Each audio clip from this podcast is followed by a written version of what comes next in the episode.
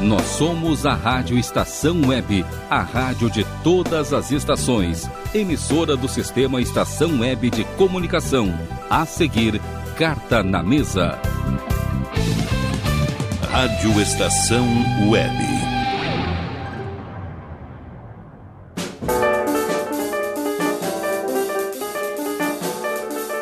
Carta na Mesa. Ouvintes da Rádio Estação Web. Começa agora mais uma edição do Carta na Mesa, nesta segunda-feira, 4 de julho de 2022, às 8 horas e 8 minutos da noite. 4 de julho, uma data com algumas efemérides no futebol mundial e sul-americano também. Né? Duas datas importantes para o futebol brasileiro, duas datas importantes para Hudson Nogueira, eu tenho certeza. Uh, então, como o cara estava de férias aí, estava muito tempo né, afastado das suas atividades, ele não vinha sendo relacionado porque estava de férias. Ao contrário do uh, grandíssimo Luan, ele não estava uh, sendo afastado das suas atividades. Então eu vou chamar Hudson Nogueira para dar uma boa noite para ele e ter... não vou nem fazer quiz, Hudson. Eu tenho certeza que já nesse, nessa tua apresentação inicial tu já vai falar sobre o que, que eu estou querendo dizer com 4 de julho. Boa noite, meu amigo.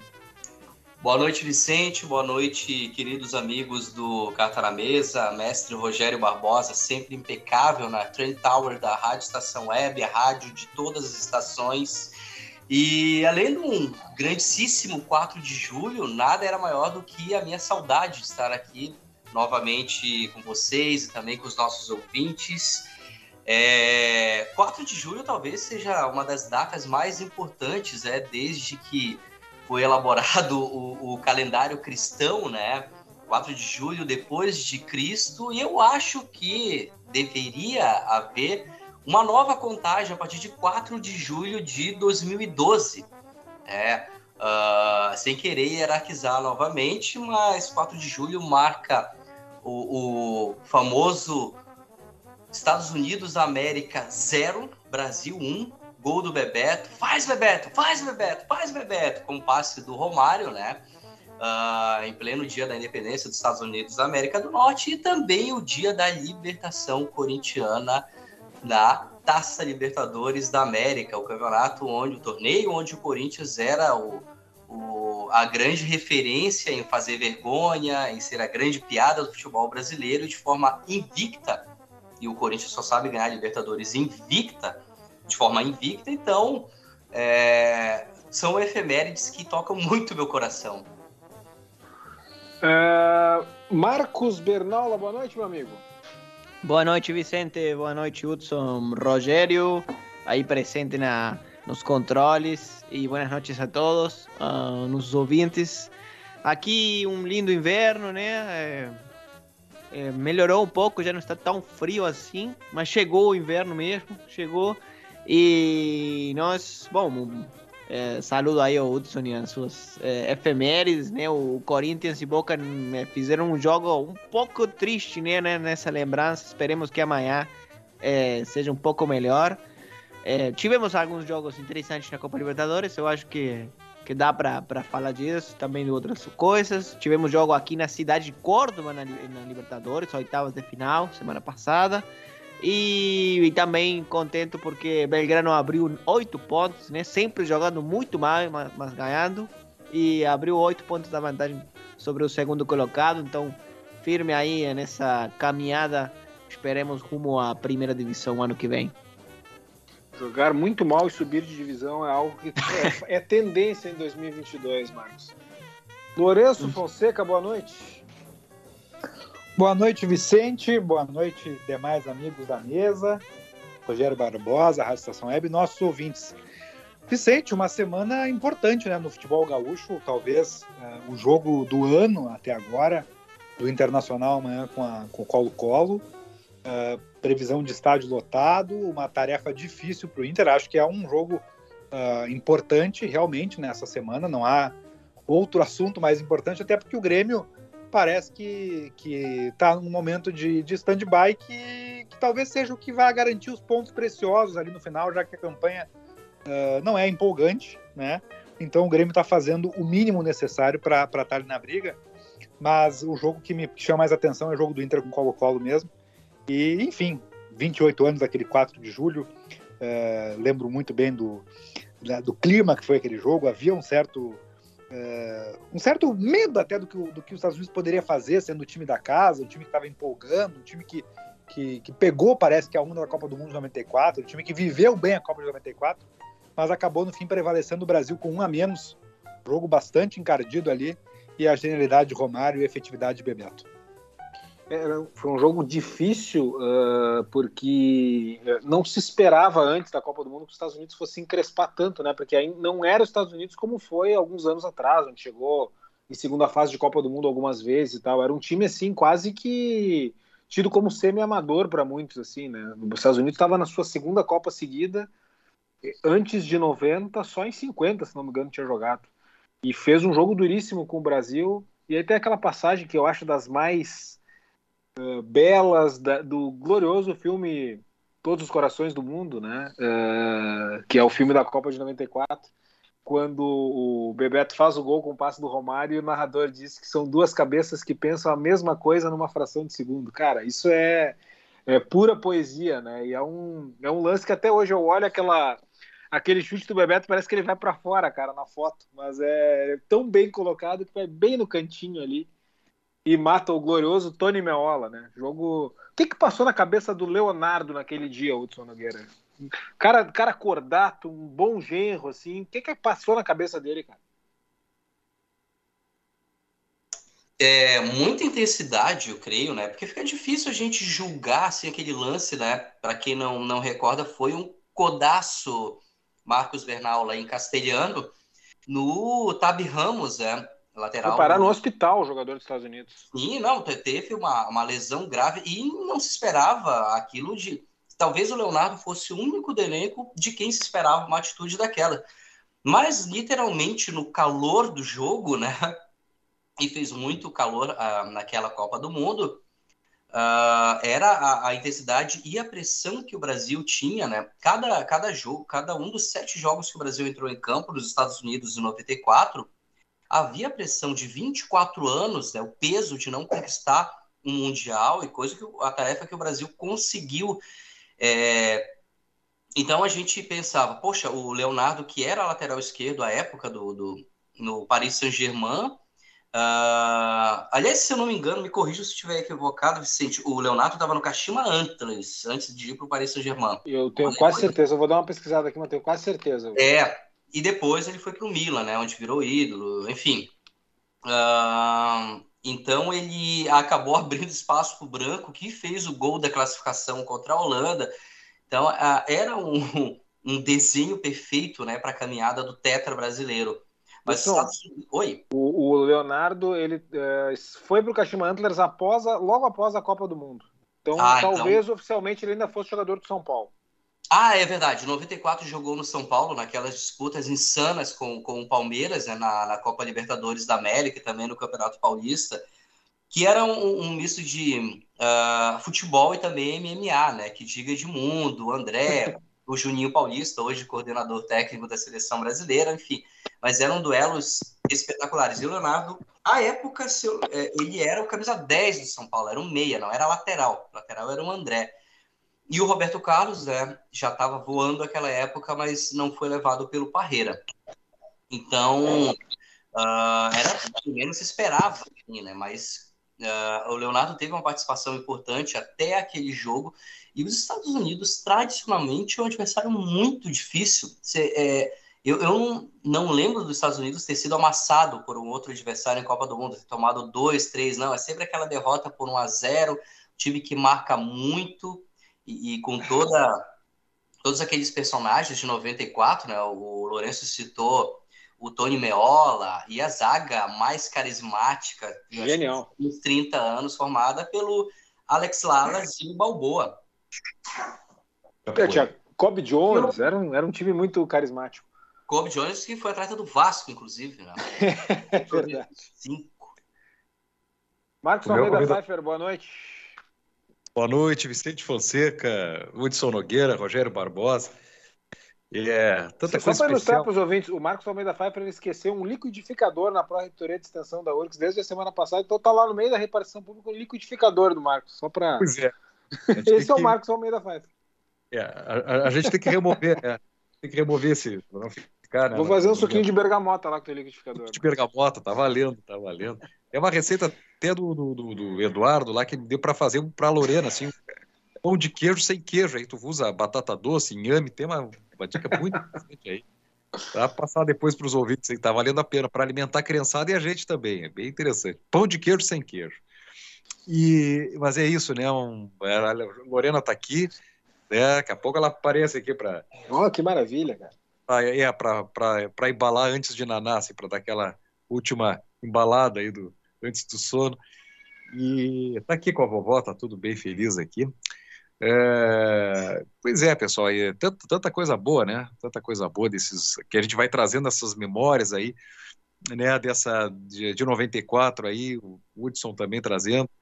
É, e a gente estava lembrando o que nos levou a 94, né? Que foi aquela eliminatória também, que foi a primeira derrota do Brasil em eliminatórias, uma primeira eliminatória que o Brasil poderia não é, disputar uma Copa. E falava com o Vicente.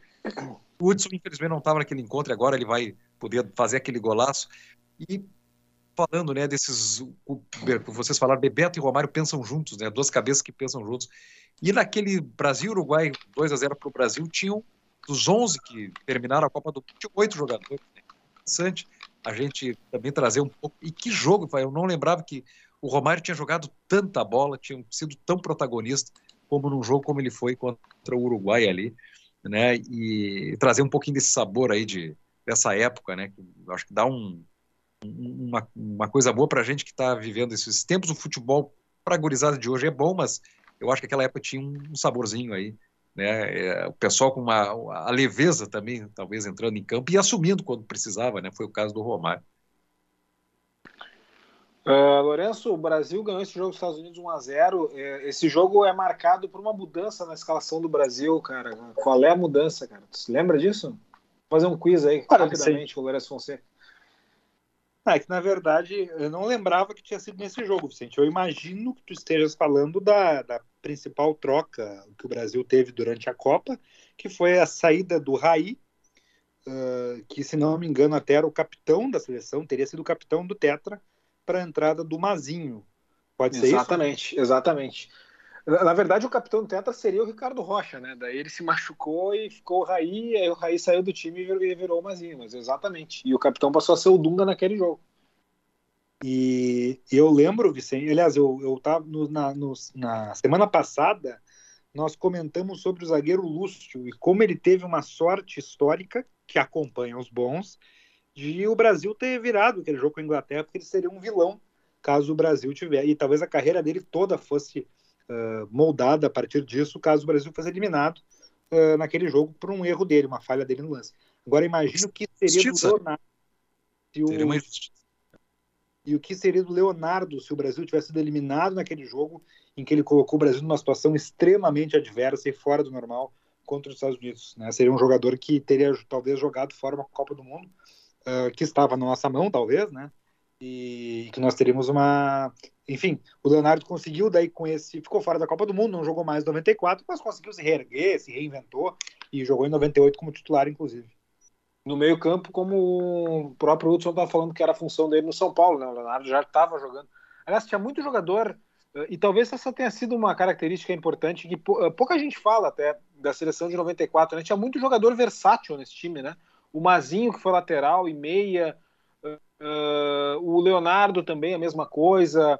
O Cafu, né? Pô, o Cafu chegou a jogar até de atacante no São Paulo, né, cara? Um jogador extremamente polivalente também tinha muito jogador que fazia várias funções, então o Parreira também formou um time ali que, que podia responder em, em diferentes uh, situações, assim, né, do, numa Copa do Mundo, né. É, eu acho que era o que a gente tinha de competitivo, né? Acho que talvez, a... claro, o Filipão é um treinador que tinha, tem essa característica toda, mas era um, ele tinha mais, digamos assim, a, a gente fez a enquete semana passada e era uma, deu uh, 94, né? Mas o Filipão tinha jogadores assim de uma abundância de criação né, no meio de campo, com o Ronaldinho, o Rivaldo, o próprio Ronaldo.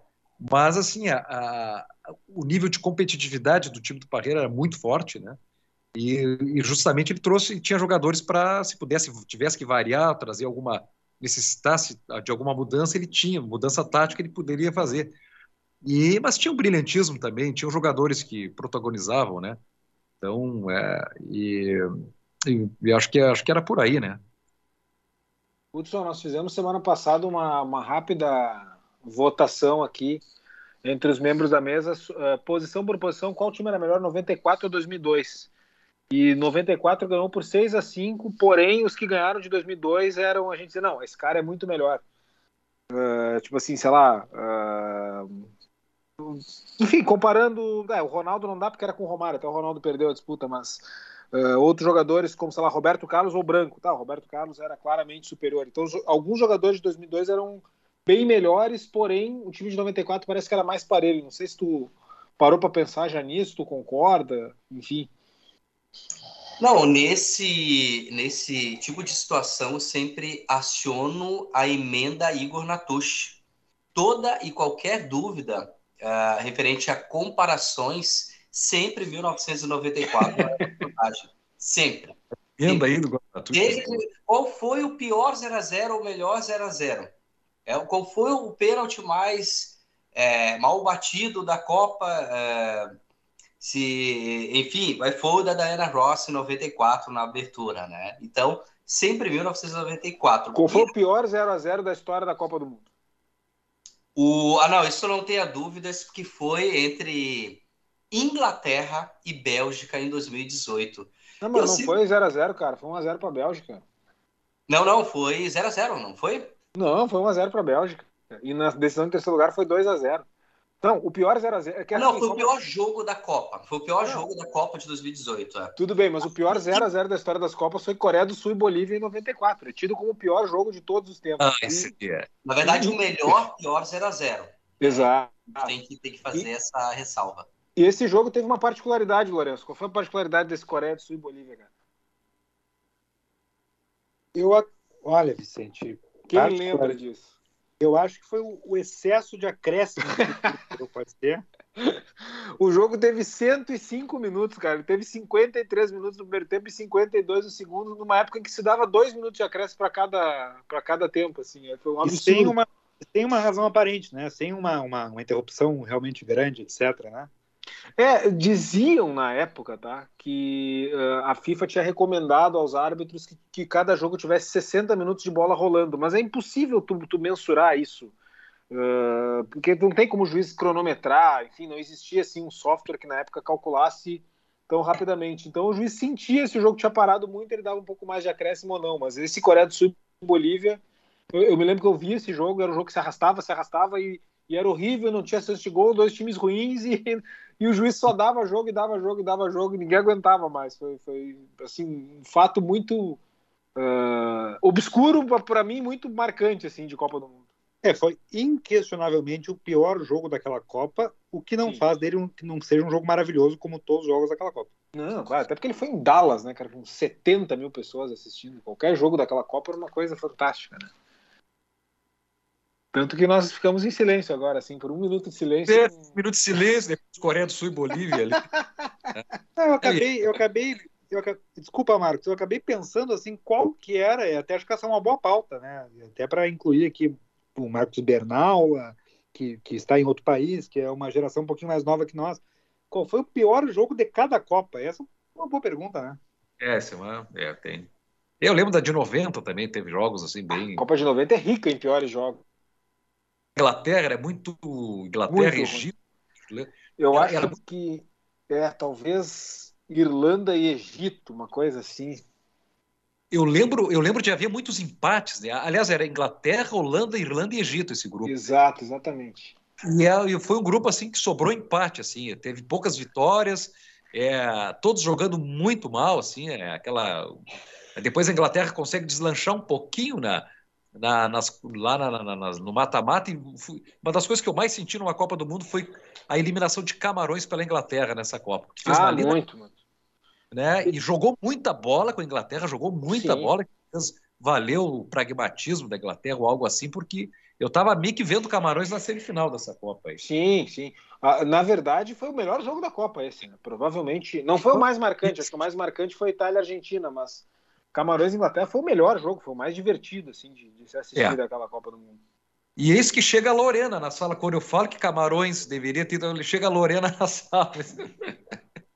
Aqui para conferir o debate, cara. Que Olha, maravilha. a, a criança inspira aqui, ó. A criança inspira a gente aqui. Ela indica, ela indica os sinais aí.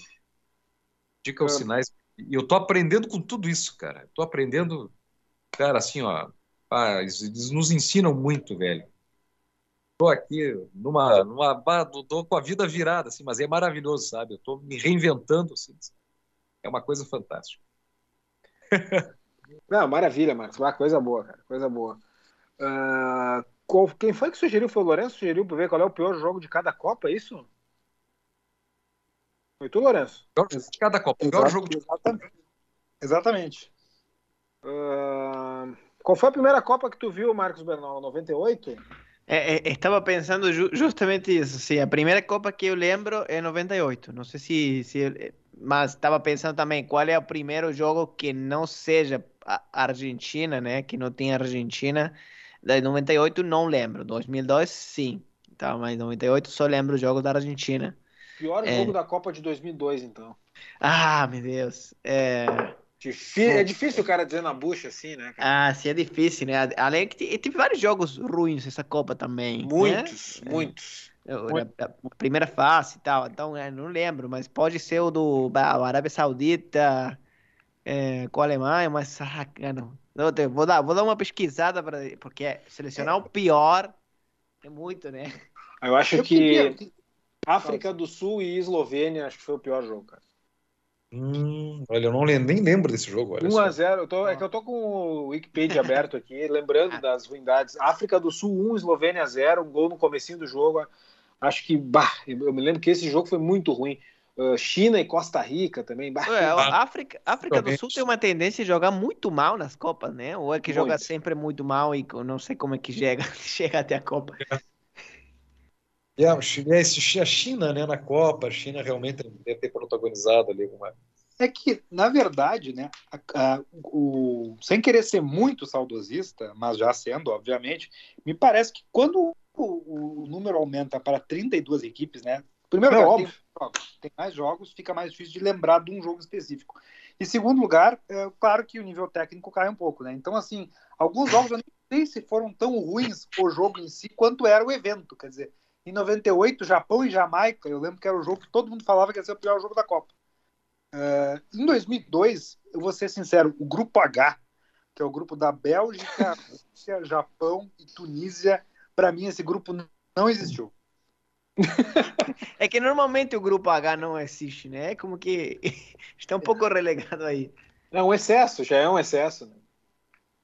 Pois é. Uh, mas deve ter, agora, objetivamente, deve ter algum jogo que foi pior, mas eu confesso que para mim é muito mais nítido em 94 e talvez lembrar alguma coisa em 98. Não lembro se Irã e Yugoslávia foi um jogo muito Foi. fraco. Eu tava pensando nesse jogo para 98, jogo muito ruim, Irã e Yugoslávia. É, mas Japão e Jamaica é complicado, né, Vicente? Não, é que Japão e Jamaica tem as grifes da ruindade, mas Yugoslávia e Irã, cara, é um jogo que não diz nada, assim, e foi muito fraco. Mas- falta do, do Mihailovic para variar, mas foi um jogo muito ruim. Vicente, Japão e Jamaica, pelo menos, há carisma, né? Pelos dois lados e É, uniformes sim. maravilhosos, sejamos justos, né? Ah, agora, no que tange a, a minha lembrança, assim, já volto a citar novamente, né? aquele jogo meio que me causou um trauma, né?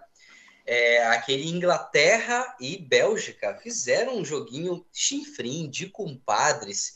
Olha, aquele jogo foi tão decepcionante, mas tão decepcionante, porque se esperava, ah, dois dos favoritos, né? A Copa vão se enfrentar, vai ter um baita jogo e nada. É, eu volto a insistir, volto a dizer o que eu disse há quatro anos, que é como você ganhasse um show, um ingresso para ir a um show, né? Ah, vai ter um festival de rock. Você achava que ia tocar os Rolling Stones, o Led Zeppelin, e aí chega no tal do festival, tá tocando Los Hermanos Sambô. Então é a decepção completa, né? É Não, que- o show- o show do Los Hermanos Sambô foi Suíça e Ucrânia em 2006, aquele jogo do 0 a 0 0 a 0 e nos pênaltis a Suíça conseguiu errar as três cobranças. É, eu, eu, Inglaterra e Bélgica têm uma peculiaridade em 2018, né? Então, elas se enfrentaram duas vezes, mas nas duas vezes foi um jogo morno, quer dizer, um jogo desaquecido, porque na primeira fase ambas estavam classificadas e o jogo tinha alguma importância, mas não era um jogo decisivo. E depois foram se enfrentar na, nas decisões de terceiro lugar, que é um jogo que, por definição, não vale nada. Então é, é algo, não houve nunca um enfrentamento quente, na verdade, entre essas duas seleções.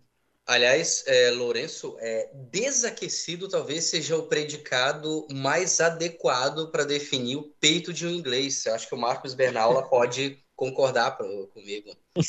É, pois é.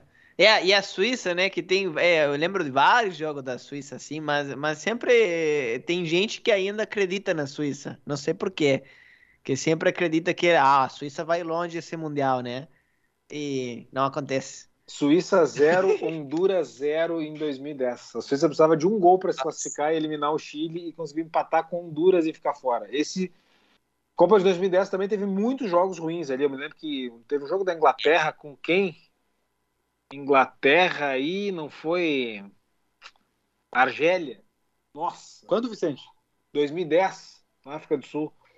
Inglaterra e Argélia, eu lembro que foi um jogo horroroso. Mas Suíça e Honduras, cara. Ah, tá. Difícil, Confesso. difícil. É, 94, realmente, acho que Coreia e Bolívia que foi um jogo que se destacou dos demais. Claro que teve ali o Marrocos e África, Marrocos e Arábia Saudita.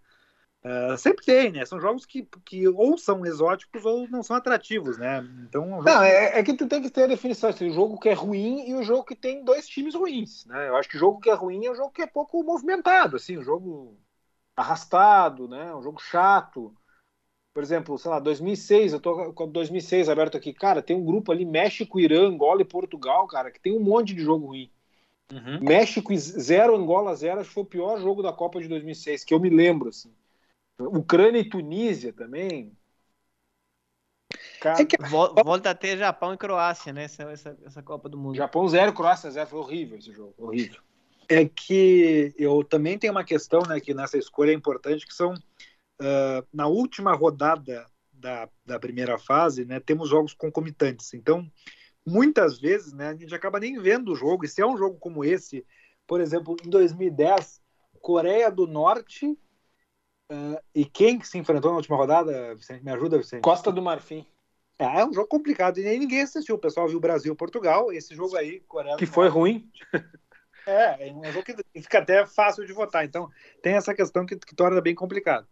Eu acho que este ano que tivemos Inglaterra e Bélgica, o resto do grupo era. É, não lembro mais. Mas teve um jogo em paralelo com esse que era horrível também. Tá, mas qual é, na opinião de vocês, a pior Copa que vocês viram em termos de mata-mata? Porque o que importa mais é o mata-mata, né? Vamos combinar. A parte ali decisiva. Qual foi a pior Copa que vocês viram? Eu tô entre duas, mas não sei. Ah, eu, é, é, eu, eu tô entre duas, mas eu acho que o Vicente deve estar entre 2002 e 2018, né, Vicente? Exatamente. Exatamente. É, eu acho que nós brasileiros gostamos de 2002, mas acho que 2002 foi um pouco pior. Uh, pode ser, cara.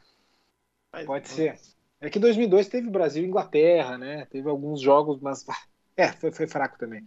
Mas 2018 teve, bah, né, que 2018 teve França e Argentina, né? teve, teve jogos bons também. Mas eu achei o desenrolar da Copa de 2002, assim, parece que ela vai esfriando, esfriando, esfriando, esfriando, sabe? Qual, pensa... qual, a opinião de vocês é a pior Copa do Mundo uh, em termos de mata-mata aí, de confrontos decisivos? Hudson, tu que já viu muitas aí, cara.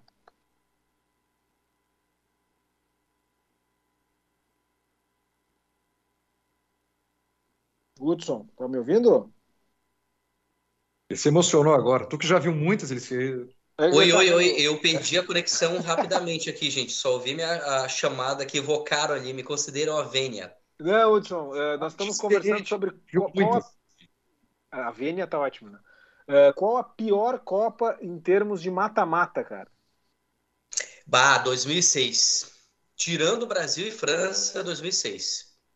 2006, cara. É eu achei que 2006 teve muito jogo grande, né? Foram jogos. É, Alemanha e Argentina, né? Teve Alemanha e Itália, teve Brasil e França, Espanha e França, foi um bom jogo. Inglaterra Portugal. É, Não até foi aquele, Portugal. aquele jogo de, de, eh, muito, muitas faltas, não foi esse, esse jogo? Foi Portugal e Holanda. Ah, sim, sim, oitavas. Eu, eu não achei tão ruim 2006, cara. Eu achei que 2002 e do- 2018. Achei... 2018 pra mim é pior, assim. 2010, pra mim, né? Não, mas 2010 foi, foi bom. O mata-mata foi bom, Marcos. A primeira Ah, fase foi muito ruim. Só Mas o porque tu tem. É só porque tu tem a, o Uruguai Gana, que é um jogaço assim. Então aí salva o mata-mata, mas depois. Ah, e o Uruguai também, depois, a semifinal também. Brasil e Holanda foi muito bom também. Foi. Sempre Brasil e Holanda e mata-mata são fantásticos. Né? Mas é que eu, eu tava dizendo, Hudson, que 2018 pra mim a Copa vai esfriando, assim, sabe? Aos pouquinhos ela vai esfriando, esfriando, esfriando. Chegando naquela final em Sousa. Foi 4x2, ok? Parece um jogaço, mas um final em Sousa ali entre França e Croácia, né? Não tinha um- nenhum É. clima de rivalidade, nada assim que chamasse muita atenção. Né? Convenhamos que o melhor jogo foi aquele França 4, Argentina 3, nas oitavas de final. A Argentina, aquela bagunça em campo, né? Na verdade, era Albi Celeste jogando contra um time bem organizado, né? Porque aquele Uhum. time do São Paulo já se classificou na Bacia das Almas. E você vê que quando o mercado faz um gol em Copa do Mundo, é que as coisas né, são, ficam um pouco estranhas. E tirando ali, o Brasil e Bélgica foi um jogo muito bom. Muito Tirando, bom. Obviamente, né, o fator da derrota brasileira foi um jogo ótimo para quem não está envolvido emocionalmente. Ah, Portugal e Uruguai também. É, deixa eu ver. Eu, eu acho que 2018 teve bons mata-matas, viu?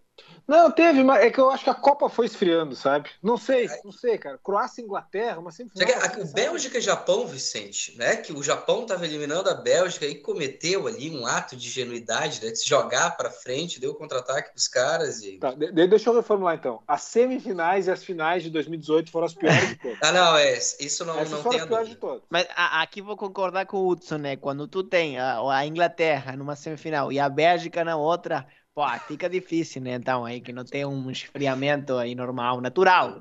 É o festival com Los Hermanos de Sambô, volto a frisar. A Colômbia e Inglaterra foi um jogo interessante também. Foi emocionante, foi triste, mas foi emocionante. Triste.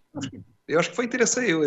Para nós brasileiros, por exemplo, 2002 foi né, pentacampeonato e tudo. Mas realmente foi a Copa que, é, para nós brasileiros, teve graça por causa disso. Mas acho que para grande parte do público foi uma Copa muito fria, né? É, co- Alemanha, Estados Unidos, É, não, eh, Senegal e Turquia. A semifinal Bra- Brasil e Turquia, Alemanha e Coreia é brincadeira, né, gente? é muito. É, muito- provavelmente a pior semifinal de todos os tempos.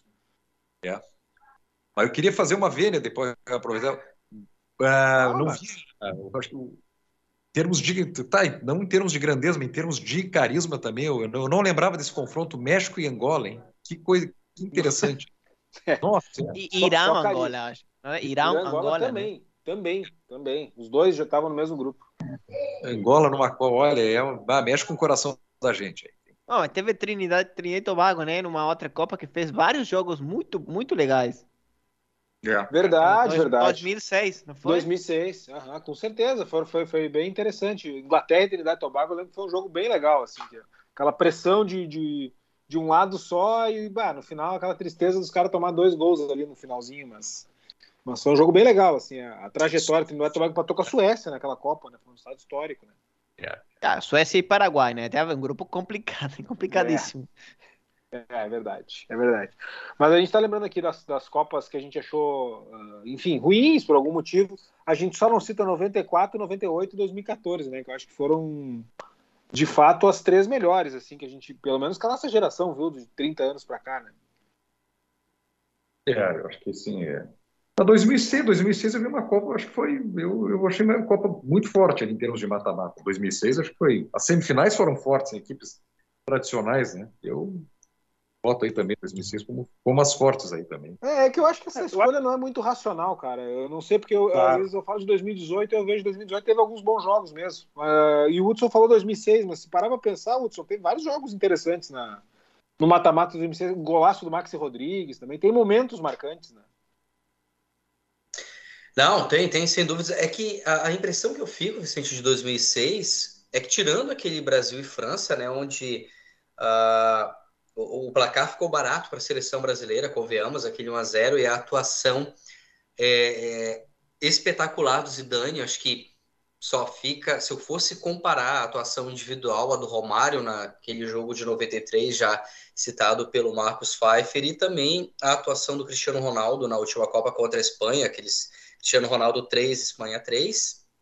Uh, ah, eu fico, ficou a impressão daquela final sem graça, aquele 0 a 0 feio ali, né? Muito marcado pela expulsão do Zidane entre Itália, que era mais pragmática, e a França, que era um grande time. Então, eu não sei, eu fiquei com um ranço daquela Copa depois de a gente ter sido eliminado pela França, né? Bem como eu fiquei com um ranço da Copa de 2018 após ter sido eliminado pela Bélgica. Eu espero não ter ranço nenhum agora em 2022. Ah, eu acho que em 2006 teve uma questão que foi importante. Teve muitos jogos entre seleções grandes e muitas seleções muito fortes. Eu não lembro de uma Copa do Mundo com tanta seleção forte como 2006. Não lembro realmente, assim. Mas uh, os jogos poderiam ter sido melhores, talvez, né? Poderiam ter sido mais uh, espetaculares, assim, digamos. Né? Foram jogos muito marcados pelo pragmatismo, é, times fortes acho... que talvez se arriscassem pouco. Afora o Zidane, que eu concordo contigo, para mim essa atuação dele, a do Romário 93, elas estão entre as cinco melhores que eu já vi de alguém, assim. Riquelme em 2007 aqui, infelizmente, também, né? estão entre as melhores que eu já vi assim de alguém fazer. É que me parece, né, Vicente, que do, as Copas do Mundo marcam tendências, né, da época e, e, muitas vezes até inspiram o que vai acontecer taticamente, etc, etc, no resto do mundo. É quase como um grande evento de moda e que acaba sendo um baluarte para os demais, assim. E me parece que 2006, se nós pegarmos uma evolução no futebol recente, ele é o apogeu do futebol defensivo como, como estratégia bem sucedida. Quer dizer, se tirou mais um atacante, os times começaram a jogar com 4-5-1, e, e, me parece que a Itália representa muito bem isso, uma campeã muito sólida defensivamente, né, com os melhores jogadores, e vejamos, é uma Copa do Mundo em que os melhores jogadores foram um goleiro, Buffon, e o Canavaro, que foi um zagueiro, foi escolhido o melhor jogador da Copa, o melhor jogador do mundo naquele ano. Do mundo foi o Canavaro. Da Copa até foi o Zidane, mas poderia ter sido o Canavaro ou o Buffon. E, e, depois disso, me parece até com um pouco da, da, questão do guardiolismo, do Barcelona, e, enfim, a década de 10 para 20, até o futebol atual, já é um pouco de tentativa de sair de defesa. Os times que se destacam são os times que conseguem formas diferentes de ocupar espaço, atacar, ter intensidade, controle de bola. É um pouco diferente do, do que era o, o, o, o centro em 2006. Acho que 2006 foi uma Copa de muitas defesas sólidas e ganhou um time defensivo. Isso não aconteceu mais em diante. É, é, eu posso, posso acrescentar uma coisa que eu me lembro que a Itália eh, recebeu um pênalti, acho que foi na oitavas de final, né? Um pênalti bem aí é, polêmico, né? Para passar muito, muito. O grosso se jogou, né? Dobrou o joelhinho, se jogou e o juiz deu pênalti. A Itália com Contra a menos naquela altura, né? Itália Austrália. Itália Austrália, a Itália estava com um a menos, estava sofrendo e aí o grosso cavou um pênalti ali no hum, finalzinho, hum, o Totti fez o gol. É, depois pega a, a Ucrânia nas quartas. E bom, é, depois é, embala, né? Aí sim, né? depois o jogo da semifinal, é a semifinal muito legal, né? E bom, o final que. É, teve aquela questão da, do, do, do Zidane, né? Então, um meme para a história, né? da FIFA. Ah, eu vou, vou colocar aqui uma outra teoria minha e polêmica, né? Que eu penso que Copa do Mundo em país que tem tradição de futebol é tem sucesso assegurado, assim. E depois tem a Copa do Mundo num país aí meio estranho, vou fazer a seleção dos Estados Unidos, mas Copa do Mundo onde, num, num país onde não se joga muito futebol, né, aí onde é um, não é tradição, tradição assim.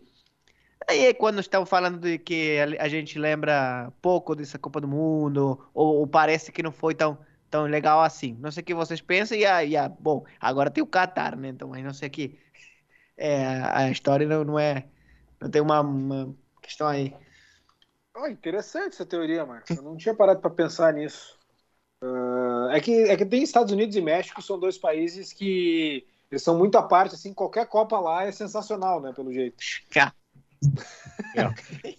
Mas, assim, não sei, cara, a Copa do Mundo na Itália foi uma, é uma, Copa do Mundo marcante, mas foi muito fraca, assim, mas não é por culpa da Itália, né? A Itália até foi talvez o melhor time daquela Copa, mas foi, não sei, uma Copa do Mundo assim, acho que marcada muito por essa questão que o Lourenço falou em 2006. acho que foi também um auge do defensivismo ali. Uh, uh, acho que uma era assim defensivista que estava se iniciando de uma maneira muito forte. É, é. Três zagueiros, né? A maioria dos times jogava com três zagueiros, enfim. 2006 também, mas eu acho que sim, eu acho que em geral assim a Copa do Mundo em país com tradição, ela tende a ser mais talvez por, por causa do envolvimento do público, não sei, talvez seja coincidência, não sei, a da França foi uma Copa muito boa também, né? Sim. É, eu acho, eu acho que isso tem uma questão de época, né? A gente tem é, talvez fica mais fácil é, mensurar isso num tempo mais recente, digamos, moderno, talvez dos anos 80 em diante, anos 90 em diante, e aí se começa a se consolidar, né, as potências do futebol, mas a, algumas começam, a, enfim, ganhar as copas e tal, porque até uh, 1970, 74, a gente, a, a Copa no México, o México não tinha tradição no futebol, mas era uma um encanto, né? É um encanto, uma Copa que foi, o Brasil mostrou, enfim, talvez uma das coisas mais fabulosas em termos de futebol. E uma, e uma Copa do Mundo muito forte também, né? No Chile, por exemplo, 62, claro, é uma outra época, né? Mas são Copas, assim, que é, tinham uma, uma, algo muito né, saboroso de ver, porque era uma outra dimensão, né? Enfim. Mas também tinha, tinha, tinha Copas que revelaram grandes jogos também, né? Um, tinha craques ali jogando, né? Não, não, não, falando só do Brasil, com Garrincha e tal, Pelé foi, é, foi, ficou lesionado também naquela Copa e tal. O que o Brasil tinha, mas a, a, a tinha, tinha grandes times ali, né? Gente tinha uma, não sei se a Hungria chegou a jogar 62, mas era uma época contemporânea, a Hungria de Puskas, né? Então a Espanha tinha uma, uma, uma equipe forte de futebol, então eram jogos muito interessantes também, né? Equipes muito fortes, né? Mas tem, tem, algumas Copas, né? é uma teoria que eu tenho que às vezes não pode não ser tão simpática, tá? Porque daí mexe com quem ganhou e, e, mexe com paixões também. As Copas de 62, tá? Eu não tô falando do Garrincha, tá? São Copas de 62, a Copa de 78 e talvez o futuro vai dizer melhor. A Copa de 2018 são Copas com entre safras de grandes seleções, tá? Tu não tinha nenhuma Claro, o Brasil em 62 já não era o Brasil de 58, era o Brasil de 58 envelhecido. Em 78, o Brasil não estava com uma seleção tão forte, a Holanda já não era mais a mesma, a Alemanha já não era mais a mesma, a Argentina ganhou também porque era dona da casa, a Itália estava formando o time 82. É uma, é uma Copa com entre safra de, de uma seleção no auge, por exemplo. E 2018 do... também. Sei, Lourenço. Eu gostei do assunto, mas eu acho que 66 é mais isso do que 62, não acha? É, que 66 tu tem em Portugal, né? Não sei, pode ser, pode ser. Mas 62, quem era? Era o Brasil, qual era a outra seleção? A Itália, acho que não passou de fase, né? É, é né? A Tchecoslováquia foi para Acho final. que o Brasil sobrava muito também em 62. Inglaterra forte em 62 também. Não, é, é que eu falo isso com cuidado porque parece que eu estou menosprezando conquistas e não, não é o fato, entendeu? Pelo é. contrário, acho que todas as campeãs dessas Copas têm seus méritos, mas eu acho que existe ali uma, um, um, período que tu não tem ali nenhuma seleção marcante no seu auge, por exemplo, sabe? Uh, me parece que existia uma... Uh, 2002 já não é o caso, o Brasil ganhou, mas tinha muita seleção favorita que foi mal, é diferente daí. 2002, 2000 e e uh, 90, por exemplo, tu tinha a Holanda, era uma grande seleção, foi muito mal, sabe? Mas essas Copas em específico, assim, daí mais remoto que isso, acho impossível de, de, de, mensurar 38, essas coisas, eu não sei. Mas 62, 78, e eu acho que talvez 2018 já não tinha Alemanha, já, já não era mais a mesma. A Argentina estava bagunçada também, o Brasil estava num período de remodelação, e a França ganhou porque era mais ajeitada, mas mas tu não tinha ali, tá, tinha a Bélgica. Talvez fosse a Tchecoslováquia de, de 62 ali. Uh, mas são as eu não sei se vocês concordam, se vocês têm alguma outra opinião, mas eu acho que é, eu, eu tenho uma teoria a respeito disso, assim, que eu paro para pensar. 62, 78 para mim é claro, assim. 66 eu não é tinha que, parado para pensar. É que, é que aí, não sei, talvez eu tenha pensado muito quando falei 66 no time campeão de cada Copa. Agora, uma Copa que, eh, paradoxalmente, talvez se aplique essa sua teoria, é a de 94. Né? É uma Copa em que nós temos uma Alemanha envelhecida, a Argentina numa renovação, mas também um time incompleto. O Brasil foi campeão, mas não era um time, ó, que time do Brasil. Né? Então, a Itália chegou do jeito que chegou na final. Todos os times bons, tá, Vicente? Mas, assim, não sei se tinha uma, uma seleção que, de 94, nenhuma seleção era uma seleção que marcou época. Nenhuma seleção estava no auge em 94. Então, eu acho que é, um, que é uma, uma, boa, uma boa teoria. É, é que 94 eu acho que a Itália talvez tivesse. Não jogou tão bem em 94, mas era uma seleção, pô, era forjada na base do Milan de 91, 92, né? Tinha muitos jogadores ali, o Roberto Baggio, enfim. Era mais forte, na minha opinião, tá? A Itália de 94 era melhor que a de 90, em termos de técnica, de qualidade dos jogadores, tá? Em 90 jogou melhor, até acho que merecia ter melhor sorte, enfim, mas. Uh, acho que em 94 pô, tinha Baresi, tinha Roberto Baggio, tinha outros jogadores ali, mas é, é uma, é uma possibilidade. A gente não teve a Inglaterra naquela Copa, né? Que era uma seleção, enfim, semifinalista, formando um time para 98. A França também não, não chegou, né? Tava, enfim, sofrendo na eliminatória. Eu, eu tenho a impressão, né, uma impressão, um sentimento, né? Não falo nem de justiça. Tenho a impressão que, em condições normais, a seleção alemã era mais forte que a Itália em 94. Né? Uh, acho que a Itália mereceu chegar, chegou de forma, mas também no mata-mata foi, foi bem. Foi crescendo na competição a Itália. O Roberto Batti foi aparecendo, teve uma, um começo errático, né? A Itália era um time bem conflituoso na, na primeira fase ali. O técnico Arrigo Sacchi era muito questionado ali. E, enfim, né? tem uma, a Itália gosta de trajetórias acidentadas, né? Em 82, se não me engano, passou na primeira fase com três empates e acabou sendo campeã. Mas, uh, mas eu acho que a Alemanha assim, era um bicho-papão que perdeu uh, no calor ali das quartas de final para a surpresa que era a Bulgária. Ali foi uma grande zebra da Copa do Mundo. Mas eu não sei se Brasil e Alemanha numa final, até pelo peso que a Alemanha tinha de campeã, o Brasil não entraria um pouco diminuído em relação a como entrou, porque para mim entrou como um pouco levemente favorito na, na final. Então eu já começo a ver uma tendência de que de 16 em 16 anos nós temos uma entre safra, né? Porque 62, 78, 94, 2010 não sei se chegou a ser, mas tinha a Espanha muito bem, assim, embora os concorrentes talvez não estivessem tão bem. Não sei, às vezes parece, sei lá, seleções que vão envelhecidas para a Copa podem me causar a ideia de que existe uma entre-safra, mas eu acho que 78 para mim é uma Copa que isso acontece claramente, assim. São muitas seleções ao mesmo tempo em fase de transição. Uh, e, e 62 eu acho que também. Inclusive o próprio país campeão, que aí é uma é uma peculiaridade, assim, que é uma Copa do Mundo onde o país campeão é, é muito difícil ter bicampeão em Copa, né? Só o Brasil e a Itália conseguiram isso até hoje, e por isso, para mim, a França não vai ganhar em 2022. Uh, a, a, o próprio campeão ser uma seleção mais envelhecida é uma coisa muito difícil né, de acontecer. Hudson Nogueira, o que, que te parece tudo isso, cara? Não, também tô na, tô na torcida para que nenhum europeu seja campeão. Essa é a minha ah, torcida eu também, primeiro lugar, né? Em caso de que o Brasil não, não consiga trazer o Hexa. E confesso a vocês que, é, embora a seleção brasileira, brasileira não tenha sido testada adequadamente, mas o Brasil vai fortíssimo para a Copa do Mundo, sim. E outra, é uma questão de respeito né, pela seleção. Agora, eu gostaria muito de ver uma, digamos, um, um avanço assim no Senegal, é, disputando uma semifinal da Copa, quem sabe o Senegal, uma Argentina ou um Uruguai surpreendendo. Claro, a, a semifinal dos meus sonhos seria um Brasil, Argentina, Uruguai e Senegal. Obviamente, sem nenhum europeu. Mas sei que isso é muito pouco plausível. Daqui a pouco a gente vê uma Suíça com quatro empates, está disputando umas quartas de finais ali. Pode ser. A Irlanda em 90 chegou com quatro empates e perdeu para a Itália. Não ganhou nenhum jogo, chegou em oitavo lugar na Copa. Acontece. A, a Suíça saiu invicta, se não me engano, na Copa de 2010. 2006. 2006, é. 2006 ela saiu invicta e sem sofrer nenhum gol em quatro jogos, né? Mas aí é a Suíça, né, cara? Uh, que, só para nós estamos já na fase final do programa. Queria que vocês dessem cada um aí uh, quatro candidatos ao título da Copa do Mundo, as quatro melhores seleções para a Copa de 2022. Marcos Bernola, tu que é representante ah, fora aí. Era primeiro quatro, aí. quatro seleções semifinalistas da Copa de 2022.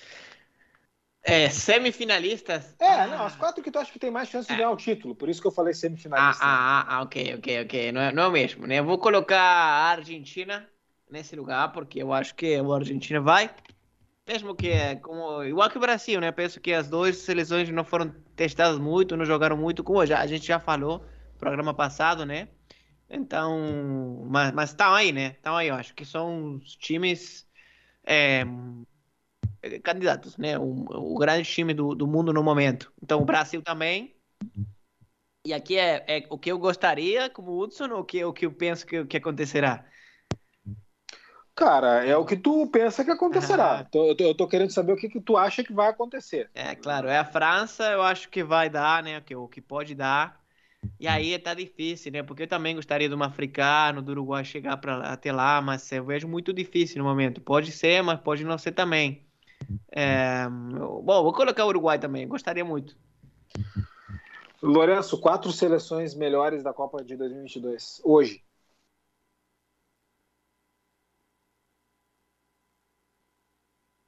Todo em silêncio, né? O programa tá. Lourenço tá pensando ou não me ouviu? Ô Vicente, é, tô te ouvindo, desculpa, tava com o microfone mudo. Eu acho que é só o programa 200 que eu faço, eu não peguei o jeito ainda. Eu, Vicente, eu acho o seguinte, ó, eu sei que é um pouco incompatível com a minha função no programa, mas a verdade é que eu não sei, porque eu não tenho visto tantos jogos de seleção assim. Mas eu, como a gente percebe que é um clube seleto de seleções com potencial de título, né? Passa desde que eu sou pequeno, basicamente é um grupo fechado. Eu chutaria, Vicente, Brasil, Argentina, Inglaterra e França. Tá? Eu acho que são um chute conservador, eu acho que são quatro times que eu vejo com potencial para título. Uh, Hudson, qual- quais tu acham são as quatro seleções mais fortes aí, cara? A Argentina vem numa evolução muito grande, né? A conquista da Copa América de- em 2021 acho que foi preponderante para isso, né? Ah, levantou muito a moral da Argentina, porque o, o, o Bernal pode falar isso melhor, né? O povo argentino via lá, a Argentina tá chegando mais uma final, mais uma vez seremos vice, questão ali de cebolitas, etc. É, mais uma vez vai perder, conseguiu perder duas finais para o Chile, né? Que nada pode ser pior para a Argentina. E eu, eu penso que essa moral foi restaurada, a própria disposição do Messi em, em atuar pela seleção também, e outros bons jogadores, né? Você vê um Di Maria jogando muito bem na Argentina, o Rodrigo De Paul, Lautaro Martinez, e outra Argentina conseguiu encontrar uma coisa que ah, acho que desde 1990 e 94 não tinha: goleiro. E então eu vejo a Argentina como uma candidata fortíssima que fará companhia ao Brasil e evoco novamente a emenda de Igor Natucci. Não que seja melhor, mas todos nós sabemos que a Alemanha estará na semifinal da Copa. Não me perguntem como, porque é cláusula pétrea de Copa do Mundo ter a Alemanha, exceto 2018, com uma campanha Jim Carrey, né? Que a Alemanha foi eliminada na primeira fase. Então, e aí fica lá a última vaga, talvez, para um euro, outro europeu, uma Espanha ou uma Croácia, de repente, por que não? É, comandada pelo Modric, mesmo veterano, mas jogando muito futebol. Marcos Pfeiffer, quatro seleções aí para chegar na Copa de 2022, cara. Depois de toda a sabedoria de vocês aí. E é difícil, mas é isso aí. É difícil não ficar até fácil de fazer aí. A... Se fosse fácil, eu não fazia a pergunta, né, cara? A graça é ser difícil. Eu tá, tá pensando também na, no, no que eu gostaria, ver uma seleção africana também. Força, eu não tô, eu não tô percebendo isso. Né? Porque até a gente teve muitos jogadores africanos também, ou se naturalizando, ou indo muito cedo para o futebol europeu. É, vejo Brasil, né? Argentina muito forte, acho que a Argentina chega muito forte. As quatro seleções, Brasil, Argentina. Eu vou ficar com a cláusula ali do Igor, né? Que é a Alemanha, emenda Igor Natucci, Alemanha. E talvez ali, eu vou colocar a Inglaterra. Então, Brasil, Argentina, Alemanha e Inglaterra. Copa bem insinuante aí na sua semifinal. Eu, eu colocaria Brasil, Argentina, Espanha e França. Mas a França não vai ganhar a Copa porque ela não é boa o suficiente para ganhar duas Copas seguidas. Esse time da França é um grande time, mas duas Copas seguidas é para poucos. Uh, senhores, mensagem final do programa. Uh, bom, Marcos Pfeiffer tem que ser o último, né? Que é muita poesia. Marcos Bernaula, por favor, tua mensagem final. Bom, prazer, como sempre, falar é, do futebol com vocês, é, tomando mate aqui. É, vocês estão convidados. Ah, não falamos do, do, do, churrasco aí na Celeste, né? Que ia perguntar como é que foi. É, mas aí, na tua mensagem final. Posso fazer, posso fazer um arrazoado a respeito. É, então, o próximo é aqui em Córdoba. É, ah, agora sim. Eu já ah, digo que esse churrasco não ocorreu. Porque eu não participei. é, legal. Bom, a gente fala depois da Copa Libertadores, tive um jogaço entre River e Vélez, né? Lindo vai ter o jogo de volta aqui. É, e, bom, sempre é legal também lembrar, que cabeça, né? Que memória, que lembrança de vocês de todas as Copas do Mundo, eu fico impressionado. É, então, um grande abraço é, para todos que estão nos ouvindo e até semana que vem. Hudson, ah, eu deixo aqui, é, primeiro, o agradecimento novamente por estar de volta na companhia de vocês, né? Mesmo que virtual, mas aqui ao vivo. Agradeço também a todas as ouvintes e ouvintes, né, do, da Rádio Estação Web, a rádio de todas as estações. Quero, obviamente, mandar um abraço especial para um grupo de torcedores que está nos escutando agora. Não vou dizer o time, porque me parece sui generis, né? Mas especial para nossa ouvinte aqui, fidelíssima, que andou cobrando a minha presença nos últimos programas, mesmo nas férias, ela queria que eu participasse, a Inara Vanzi, que já está na escuta conosco há bastante tempo, mas o pessoal... Fã do lá... Ailton Boca de Cinzeiro, né? Exato, Ailton Boca de Cinzeiro, Paulinho McLaren, Didi Facada, entre o Marcinho, aquele volante do Grêmio, que eu não me lembro qual é o codinome dele. Mas, enfim, a Inara está sempre a nossa qualificada audiência e potencializou hoje ali o pessoal do grupo de corintianos Cachaça do Torcedor. Um grande abraço para vocês, gente. É, meus amigos corintianos, estaremos juntos amanhã, é, sofrendo e vibrando com a classificação do Corinthians com oito jogadores em campo e quatro defesas do Cássio em pênaltis, onde a gente vai eliminar o Boca Juniors um grande abraço do tamanho dos 10 anos dessa conquista maravilhosa que foi a Copa Libertadores da América de 2012, invicta. Parabéns aos corintianos aí por essa data importante. Lourenço Fonseca, tua mensagem final. Eu queria contar rapidamente um caso. Aliás, eu queria perguntar para o nosso amigo Marcos Bernaula como que vocês falam na Argentina aí, eh, como é que vocês chamam o álbum de figurinhas da Copa do Mundo?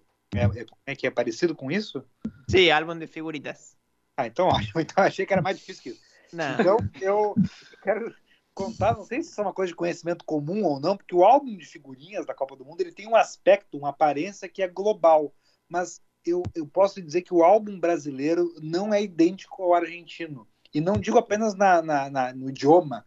As figurinhas, a ordem de figurinhas são diferentes. E eu, em 2018, resolvi fazer o álbum de figurinhas depois de algum tempo sem fazê-lo, e eu estava, tive essa ideia em Buenos Aires. Aí eu comprei o álbum em Buenos Aires. Não acredito. E algumas figurinhas. Eis que, eis que chegando ao Brasil, eu comecei a trocar figurinhas com amigos meus que também tinham figurinhas, e eu comecei a perceber uma certa discrepância na numeração. Então, o 49, que era o Mário Fernandes, para mim ainda era uma cidade da Rússia para outro colega. Aí eu, aí eu descobri que no álbum argentino, uh, que já estava com algumas figurinhas coladas, uh, não havia a página de cidades da Copa do Mundo. E isso impactava na numeração de todo o resto do álbum. Então eu, frustrado, tive que abandonar o meu álbum argentino e ficar com o álbum brasileiro para conseguir ter aqui, uh, não enlouquecer com a conversão dos números nos álbuns brasileiros.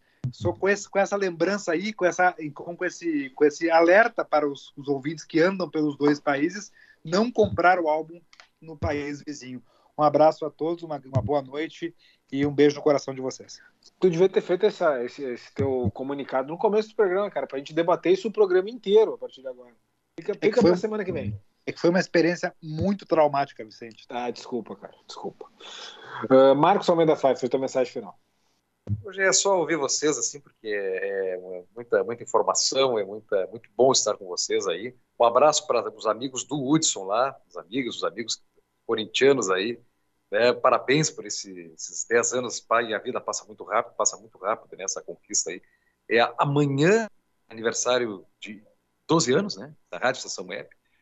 E então ela também é a gente, a casa que nos acolhe, que nos recebe e são significados da vida, né? São então a gente faz esse esse dá esse abraço ao Rogério, à Paula e, e comemora junto com essa casa aqui, é, porque a gente está numa noite dessa, uma véspera de, de, comemorar esse a rádio que está proporcionando né, esse, esse, encontro da gente, de tanto tempo nesse né, carta na mesa que vem trazendo é, amor, trazendo amor à comunicação, jornalismo, bom, bom jornalismo esportivo, né, e um pouco de alinhavo de cultura também popular que a gente é, traz aqui nas noites é, de segunda-feira. Então hoje vou, vou, vou, me inspirar para um samba para próxima semana aí, né, e hoje só ouvindo os amigos. Grande abraço, muita paz no coração. Bom, eu queria encerrar o programa mandando um grande abraço para meu amigo Igor Natush, que é membro desta mesa, uh, mas não está podendo participar esse ano, em função de compromissos profissionais nesse horário, uh, que esteve presente aqui na minha residência depois de, olha, cara, três anos quase sem ver esse cidadão aí, em função desse vírus maldito aí, mas agora deu para ver o Igor Natush, desfrutar da companhia maravilhosa dele e do Lourenço, né? e acho que, bom, segundo eles, a entranha estava superior, Hudson, mas eu acho que o assado de tira estava melhor, cara. Então, vamos ter que tirar dúvida num próximo assado do cara tá na mesa, né? Tava desfalcado esse, mas eu acho que no próximo a gente consegue reunir a galera aí e fazer esse tira-teima. Uh, na semana que vem a gente retorna. Uh, um abraço a todos até lá.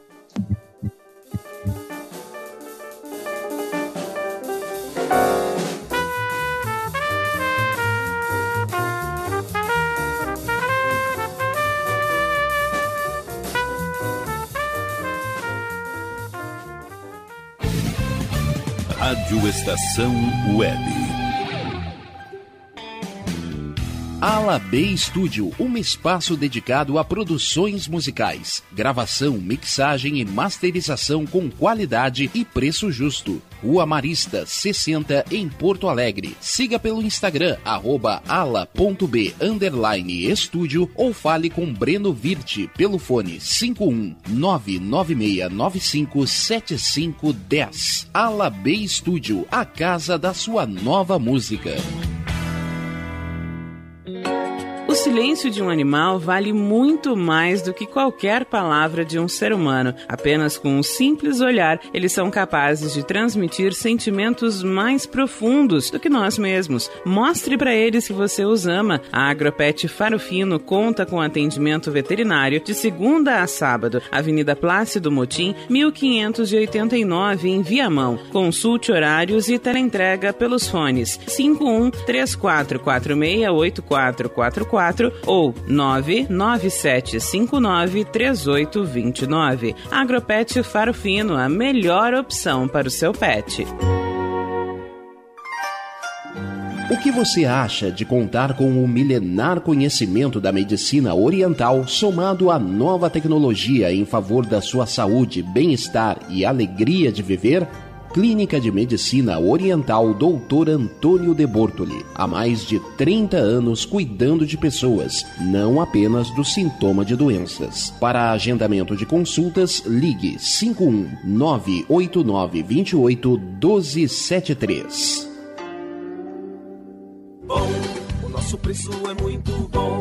O nosso prazo é pra lá de bom. Você encontra mais opção. Vem conferir a nossa promoção. Bom atendimento e preço sem concorrência é no Super Bom, Rua Santana 162, fone 51 3228 6555. Mercado Super Bom. Sua melhor opção em compras. Aí, você já experimentou o meu sorvete? Hum, é uma Bom Sorvetes Artesanais, leves, gostosos e saudáveis em vários sabores, sem gorduras e conservantes. Conheça também o sacolé gourmet com pedacinhos de fruta. Preços especiais para revenda. Ligue 51995940772. Venha provar o que é bom. Sorvete artesanal é do Bom. Sorvete!